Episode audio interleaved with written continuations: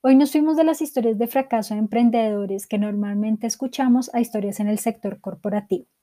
Por eso quisimos invitar a María Paula García, quien estuvo acompañándonos en una de nuestras ediciones de mujeres. María Paula es administradora de empresas y maestra en marketing. Ha construido su carrera profesional en la multinacional de consumo masivo donde realizó su práctica. También ha vivido dos cambios de cultura en esa organización y varias experiencias que la han llevado a pulir su personalidad y su forma de trabajar. En esta conversación nos compartió las dos experiencias más fuertes que vivió en su carrera, que la llevaron a encontrar su propósito y a dar a conocer que su ser no interfiere con su hacer. Abre una cerveza o sírvete un café y disfruta de esta historia. Si te gusta, puedes compartir este episodio en tus redes o entre tus amigos.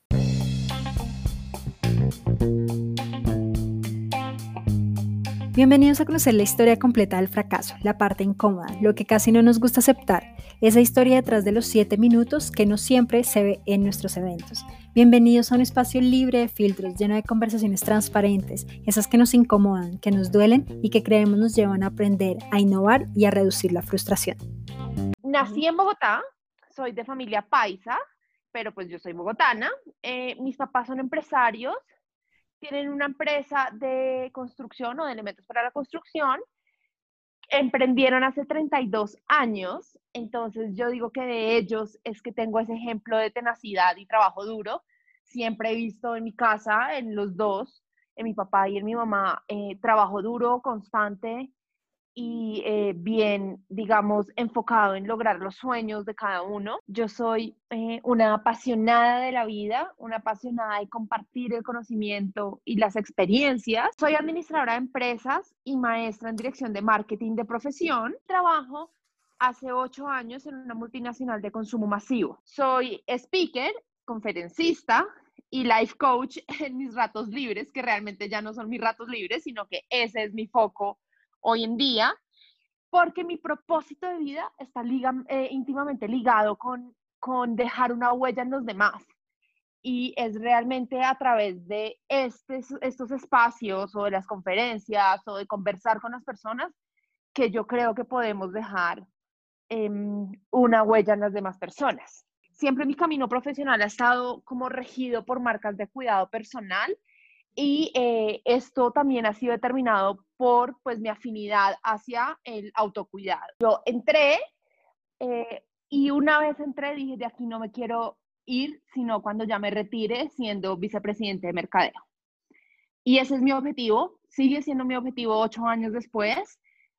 Eh, hay lugares que te, que, que te enamoran, no todos los lugares son para uno, no todas las culturas empresariales se adaptan a, tu ser, a tu forma de ser.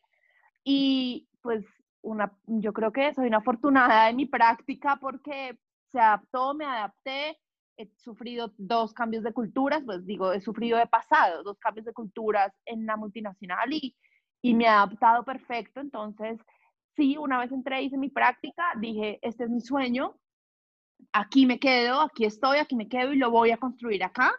Y así ha sido. Fíjate que yo salí de mi práctica y no había una vacante em, y salí muy frustrada porque pues me salí, salí de la compañía. Esto fue pues lloradas, noches interminables, terrible. Y empecé a buscar mi posgrado en el exterior. Entré a una maestría, a un MBA en España y yo tenía mis maletas empacadas y me llamaron nuevamente y me dijeron, hay esta posición en esta marca y tienes que darnos la respuesta en 24 horas si te interesa. Bueno, yo tenía pasajes, la matrícula paga, eh, pues yo ya, mejor dicho, cuando tú empacas una maleta, tú ya construyes una vida en otro lado en tu mente. y, y, yo, pues, pucha, en ese momento a tus 22 años, 23 años, tus referentes son tu, tu, familia y yo pues hablé con ellos y eso es lo que me dijeron, es lo que te haga feliz, lo que tú crees que te va a hacer feliz en cinco años. Em, y yo desempaqué y yo me quedo. Mi sueño siempre ha sido ser vicepresidente de mercadeo en esta compañía o en una compañía similar. Entonces yo me quedo, desempaqué y a los ocho días estaba trabajando de nuevo. Entonces, sí, son esas decisiones que la vida te pone y que tienes que ser muy fiel a, tu, a tus deseos y no tal vez a lo que los otros quieran. O, y eso ha sido una ventaja en mi familia y es que nunca me han presionado o nunca hemos sentido esa presión de ser lo que ellos, lo que los padres quieren que uno sea, sino lo que tú quieres ser. Entonces yo volví a trabajar en esta empresa en la que quería construir, digamos, mi carrera profesional, pero si hay grandes enseñanzas en la vida es que no todo es como uno se lo sueña, ¿no? Entonces, evidentemente en un, en un camino profesional tienes altos y bajos, lo que yo llamo años de siembra y años de cosecha. No todos los años pueden ser de cosechas, no todos pueden ser tu mejor año. Y tuve años eh, o momentos o meses eh, también, digamos, de siembra para la cosecha. Y en una de esas siembras, o lo que más me eh, retó en mi regreso, fue cómo me juzgaron por mi feminidad. Yo estaba mucho más inmadura, obviamente, pues ocho años atrás, mucho más niña, pero aún hoy me mantengo firme ante mi posición y es el ser femenina el vestirte de una manera o el pintarte las uñas de una manera o el maquillarte o no maquillarte no tiene nada que ver con tu calidad profesional. Y me eh, empezaron a juzgar mucho mi manera de ser. Yo soy súper espontánea, eh, súper expresiva. Yo hice teatro en el colegio, entonces, pues soy histriónica, lo que yo digo histriónica. Yo hago gestos, yo hago caras, hablo con mis manos. Y en ese momento, la cultura organizacional no estaba lista, tal vez para una persona así, y fui muy juzgada, fui juzgada severamente con argumentos inválidos, es decir, con que yo me cambio las uñas todos los días de color, o me lo cambiaba, o me lo cambiaré, no sé, el caso es que me cambiaba las uñas de color, y eso entonces me hacía inmadura laboralmente. Mm, o porque yo llegaba y pues soy una persona amigable, yo saludo, me gusta conversar con las personas, entonces si yo voy a una oficina, pues yo saludo, converso, te pregunto cómo estás, cómo está tu perro, cómo está tu gato, cómo está tu papá, porque me interesa la persona, me interesa eh, tener una relación personal, una relación de amistad con las personas con las que paso 18 horas al día. Y, y también me juzgaban esto y eso no tenía nada que ver con la calidad de mi trabajo. En un feedback, en un feedback, el primer feedback que me dieron en el cual me dijeron pues todas estas eh, cosas que te acabo de decir, de vestirme de una forma o hablar de cierta forma o pintarme las uñas o maquillarme, o bueno, infinidad de cosas, mi reacción inmediata fue opacar todo eso. Entonces yo me escondí detrás de lo que pensaba que las otras personas querían ver en mí. Entonces pues ya me quité los tacones de 20 centímetros, me quité las, los, los colores de las uñas, empecé a hablar mucho menos y tampoco era feliz, es decir, pues e, eso no es mi esencia, entonces, y tampoco lograba nada, porque evidentemente, pues cuando tú no estás alineado con tu ser, pues no estás motivado y ahí sí, en verdad, no trabajas de una manera correcta. Entonces, sí, pues, digamos, mi, mi reacción inmediata fue opacarme, ocultarme, eh, disminuir mi ser, tratar de ajustarlo a lo que, pues, más o menos intuía que podía ser lo que otras personas quisieran ver. Y ese fue un gran, e, ese realmente fue el gran momento de frustración y de tristeza para mí. Y es decir, bueno, para poder triunfar laboralmente, para poder ser exitoso laboralmente, tengo que no ser exitosa personalmente. Tengo que opacar todo lo que soy, todo en lo que creo. Y eso fue un momento de gran frustración y ahí dije, pues no, realmente, no sé, serían dos meses, un mes y, ahí ya dije, no, tampoco voy a ser feliz así. Prefiero no triunfar tan rápidamente laboralmente, pero darle rienda suelta a mi ser, darle rienda suelta a mi esencia, dejar quién soy y si no soy para estar acá, pues no seré y la vida me llevará por otro camino. Fue un poco eh, mi, mi, mi, mi, pensamiento. Y fíjate que, que luego de eso, eh, simplemente planteé objetivos claros, más bien cómo iba a demostrar que mi ser no tenía que ver, que mi personalidad no era un gran factor de decisión ante pues un buen profesional o como ellos, eh, los objetivos profesionales y lo que me dediqué es, gracias a Dios, pues somos muy organizados con los objetivos eh, en la compañía, entonces simplemente planteé los objetivos que tenía que demostrar en el, en el próximo review que iban a hacer de las personas y cumplir los objetivos y ya ahí no había ningún argumento, no podría haber ningún argumento válido contra mi esencia. Me dediqué fue a demostrarlo numéricamente. La verdad es que la vida me ha, me ha llevado por caminos de demostrar con datos y hechos las cosas. No es hablar, es dar los hechos factuales de lo que estás tratando de demostrar. Como dicen, las acciones hablan más que las palabras. Exacto, exacto. Claramente hay cosas que tú tienes que ajustar y que pues debes cambiar y que hay feedbacks muy positivos que te hacen a ti ser mejor y cambiar. Y eso es lo primero. Tú siempre debes estar en una disposición de ser tu mejor versión y eso va a hacer que te ajustes. Pero lo más importante para mí es que he sido muy fiel a mi esencia desde muy pequeña, porque la tengo muy clara desde pequeña, digamos, pues desde adolescente y, demás. Yo he definido quién es María Paula García y, y qué quiere lograr acá y cómo quiere ser vista, como una marca. Yo me trato como una marca, literalmente. Entonces, si María Paula García es una marca, ¿Qué define esa marca? ¿Cuál es el propósito de esa marca? ¿Cuáles son esos valores que lo definen? ¿Cuál es la representación física de esos eh, valores que tiene María Paula? ¿Cuál es la representación emocional de lo que María Paula es? Y, lo he tenido muy clara desde pequeña y son cosas que no, no negociable. Mi alegría es un no negociable. Yo soy una persona alegre y quiero imprimir alegría en el mundo. Es un no negociable. Yo soy una persona eh, que mi representación de mi creatividad o mi representación de mi emoción y de mi pasión por la vida, como me presenté, soy una apasionada por la vida, pues es mi, mi voz alta, mi eh, abrazar las personas, mover las manos, esa es mi representación física de mi pasión por vivir, por estar aquí viva y por todos los días entregarle lo mejor al mundo. Lo más importante para mí es eso, que tú tengas claro cuál es tu esencia, qué eres y también qué no eres.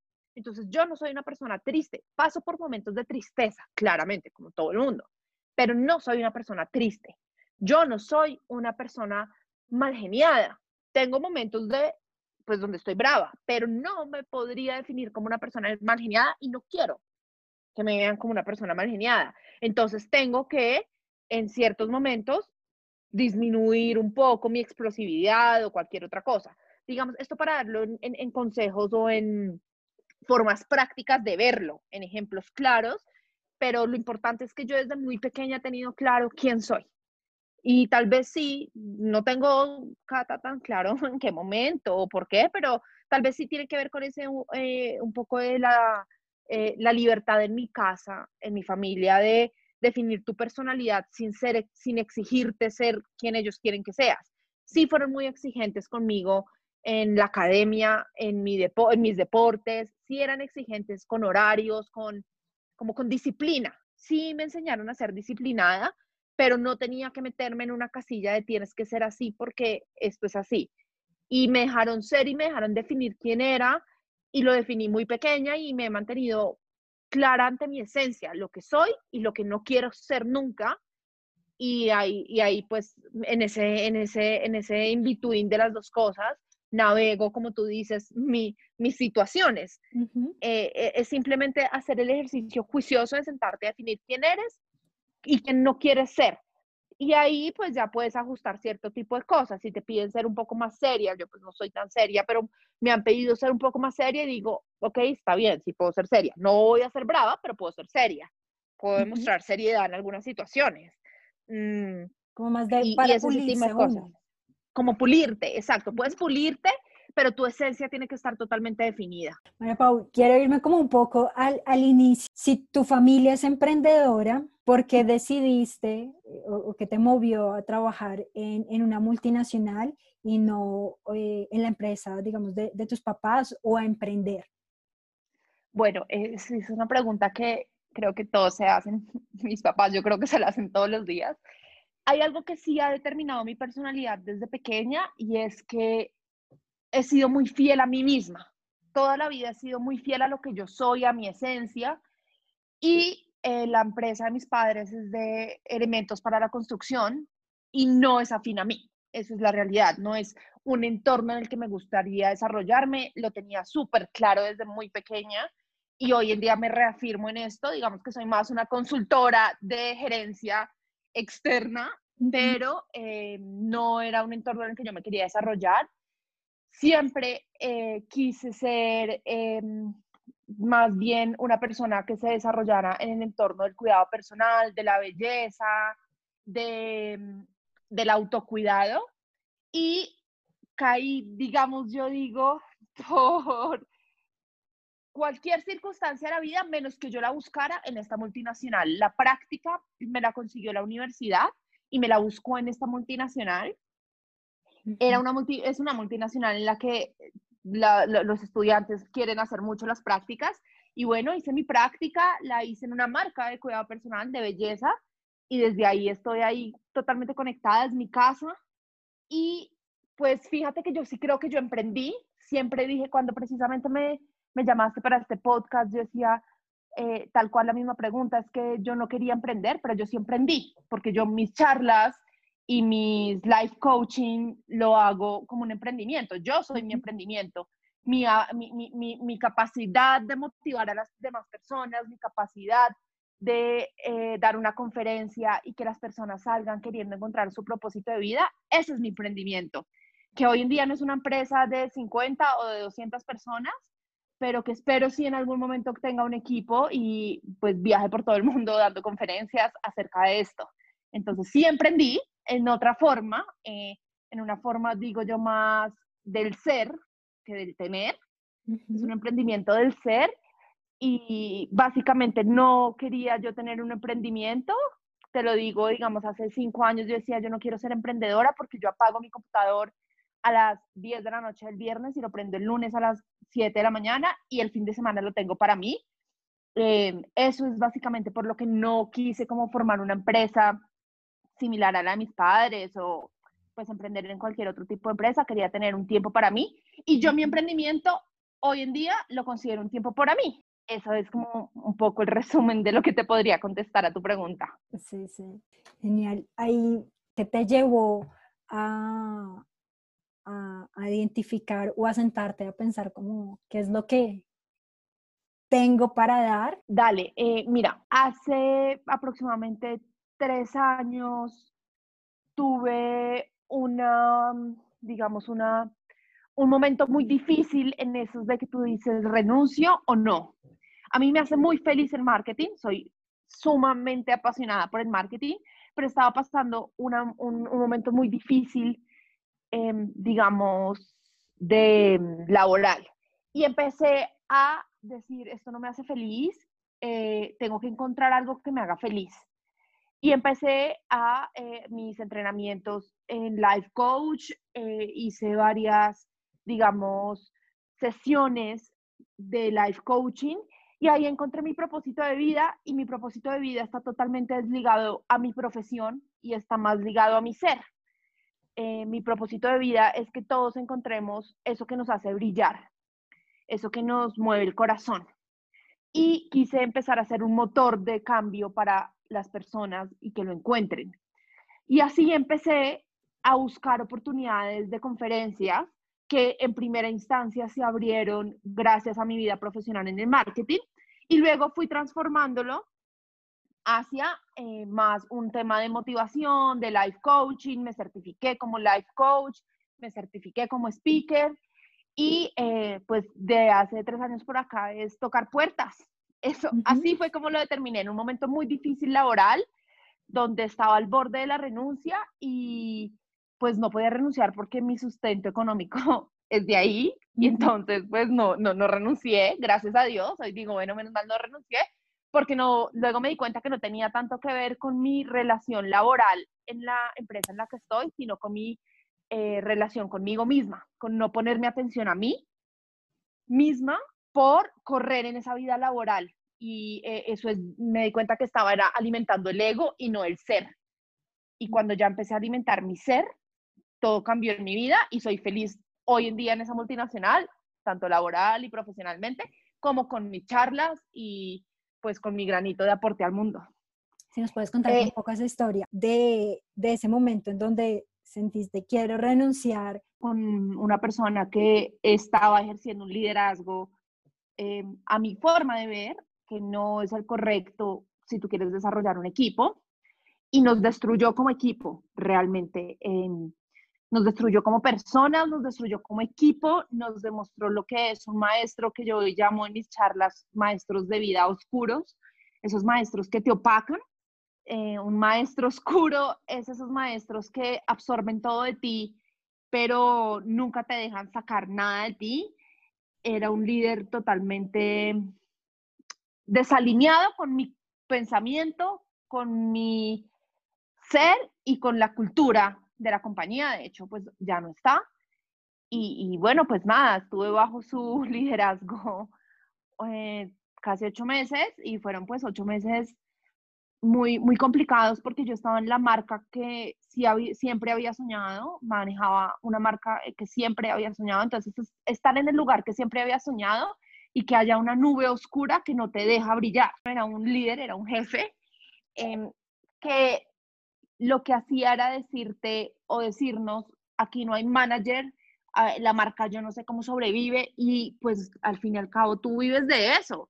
Nuestra, nuestro día a día es construir marcas y que llegue tu propio jefe a decirte, yo no sé esta marca cómo vive porque aquí no hay personas que piensen, aquí no hay eh, argumentos, ustedes no saben pensar, ustedes no saben liderar.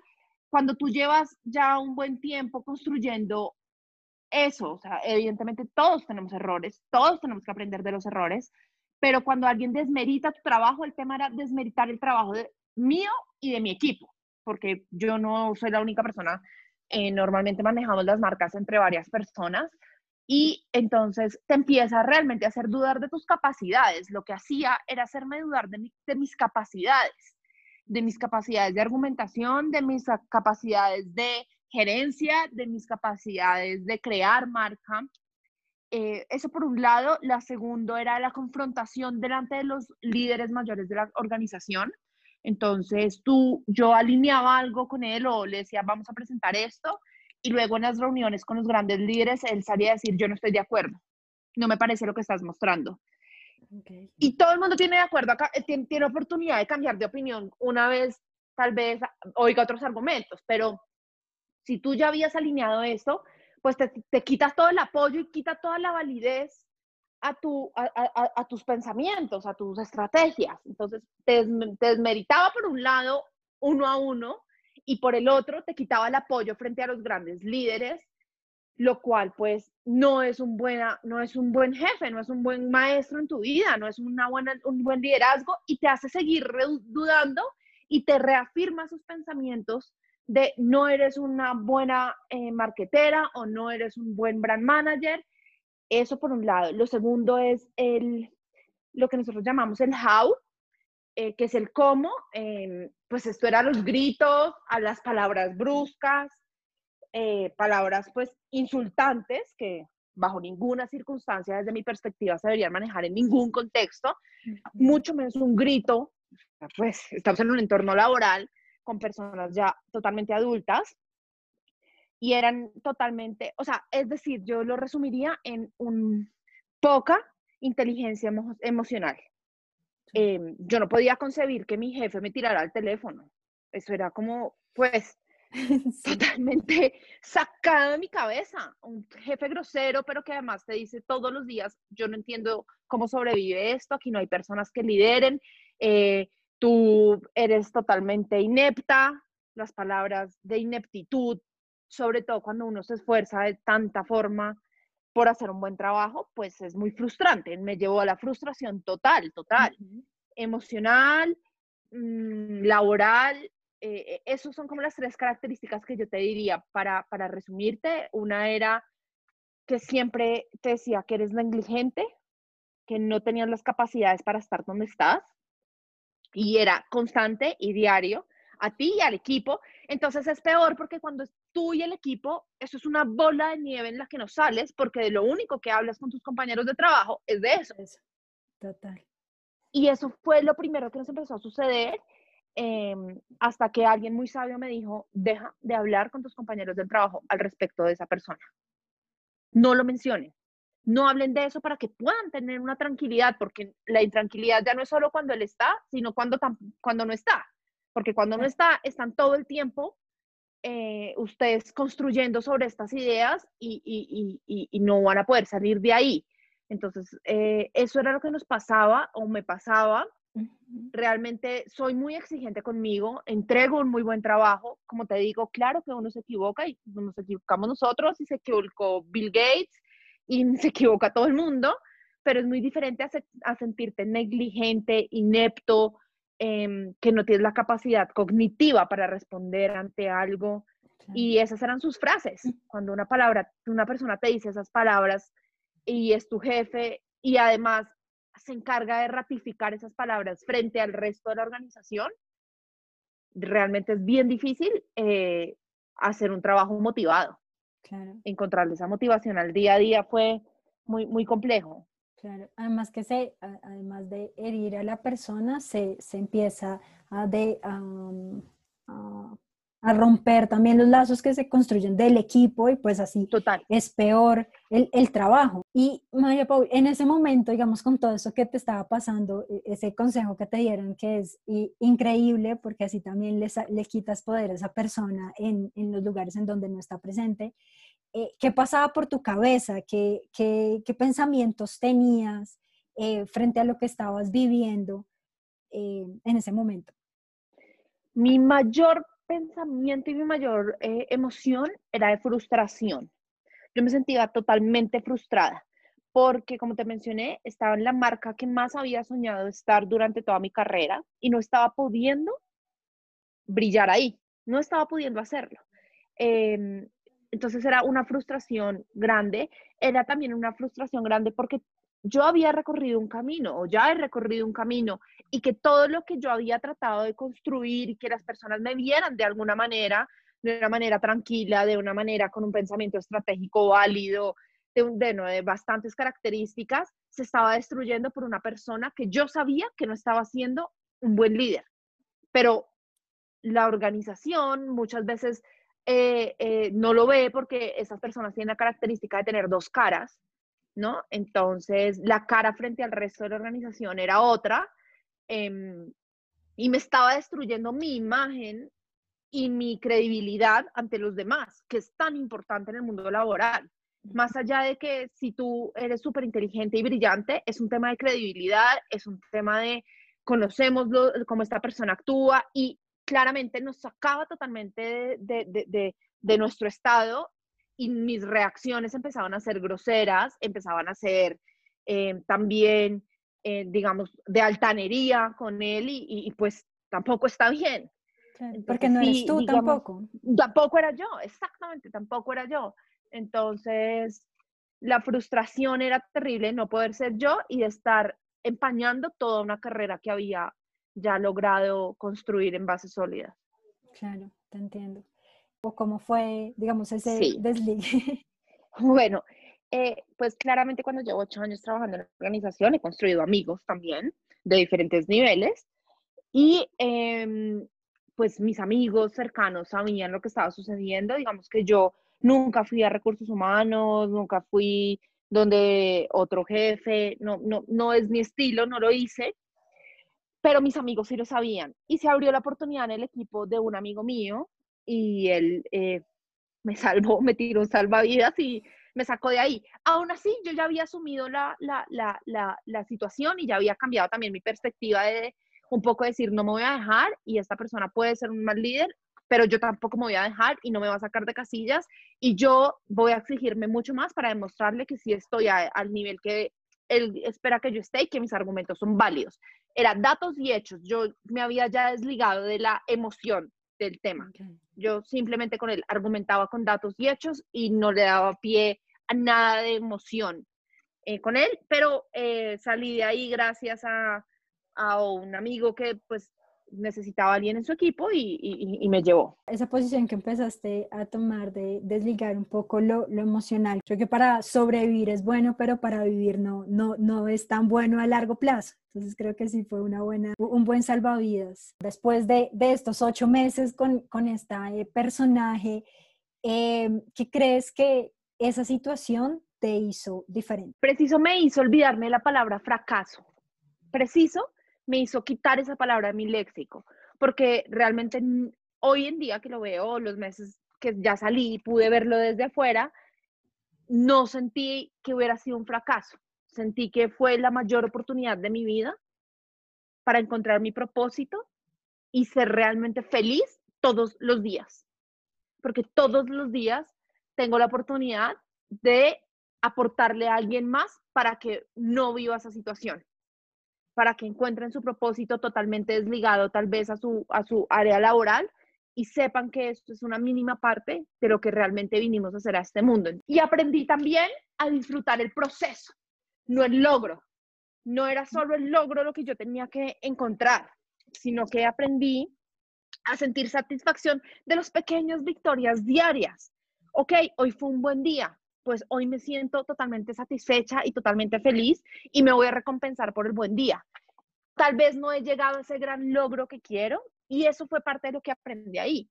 El gran logro no fue haber estado en mi marca soñada, sino haber podido salir de un proceso difícil. Entonces aprendí que los procesos son los que realmente construyen las victorias y no el logro. Es que no somos lo que hacemos, somos lo que somos. Exactamente, sí, me encanta. Eso, eso, eso es lo que aprendí. No soy lo que hago, soy lo que soy.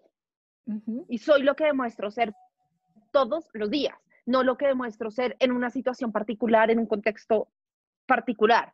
Soy lo que demuestro ser y lo que me nace en el día a día. Eso, eso también lo, lo aprendí, qué bonito que lo digas.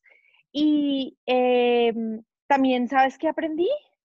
Aprendí que los dos factores más grandes para el real fracaso de la vida son la frustración y el miedo que tenemos los seres humanos a sentir esa frustración. Los seres humanos, para evitar sentir frustración, sentimos ese miedo de tener la frustración, no comenzamos algo nuevo. Es eso también lo aprendí. Dije, no más, no va a haber una sola vez en la que me voy a arrepentir de comenzar algo nuevo por miedo, por miedo al fracaso o por miedo al que dirán. Voy a comenzar todo lo nuevo que quiera comenzar y cuantas veces tenga que fallar, voy a fallar, pero voy a hacer todo lo que quiero hacer en mi vida. ¿Qué le dirías a la María Paula de 20 años? Le diría que no deje de hacer tantas cosas por miedo, que no le tenga miedo a lo que los demás digan, porque les debería dar más pena a los demás no hacer las cosas que uno sí quiere hacer. Le diría que encuentre rápido su propósito para que sea más feliz todos los días, realmente. Em, y le diría que va por muy buen camino, que está cultivando una buena cosecha.